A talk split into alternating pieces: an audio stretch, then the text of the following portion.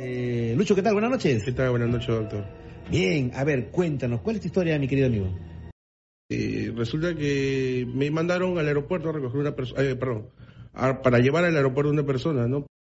Me estaciono buscando yo, buscar la, ver la casa, Ajá. y eran de estas casonas antiguas, ¿no? De estas, este, que son, el primer piso es un, un piso y medio, más Claro. o menos, ¿no? Aproximadamente. Claro. Este, entonces me estacioné, apagué todas mis luces, cerré por seguridad un poco las ventanas, Ajá. abiertas para poder este, tomar aire, Sí. y me recosté nada más. este, Esperando que, todo- que baje el pasajero. Exacto.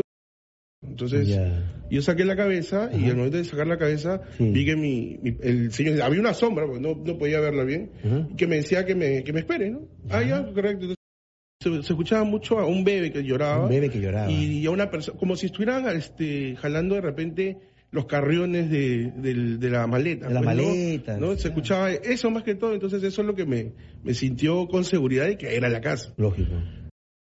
Y bajó molesto, un tipo Ya. grueso, ¿no? Grueso, molesto totalmente con su maleta de mano, ni siquiera era un carrión, sino era una maleta como de deporte. Ya. Bajó molesto, este, Ya. tiró la maleta atrás, se subió adelante muy molesto y me dijo, vámonos por favor.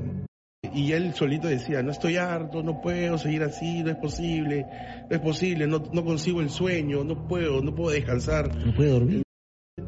¿Sabes qué loco? Estoy harto, me dice en mi casa. Me dice, eh, no me dejan dormir. Hay una niña que llora todo el día. Le digo, ah, sí, sí, le he escuchado, su vecina. Dijo, Ajá. no es mi vecina, me dice, ahí no vive nadie.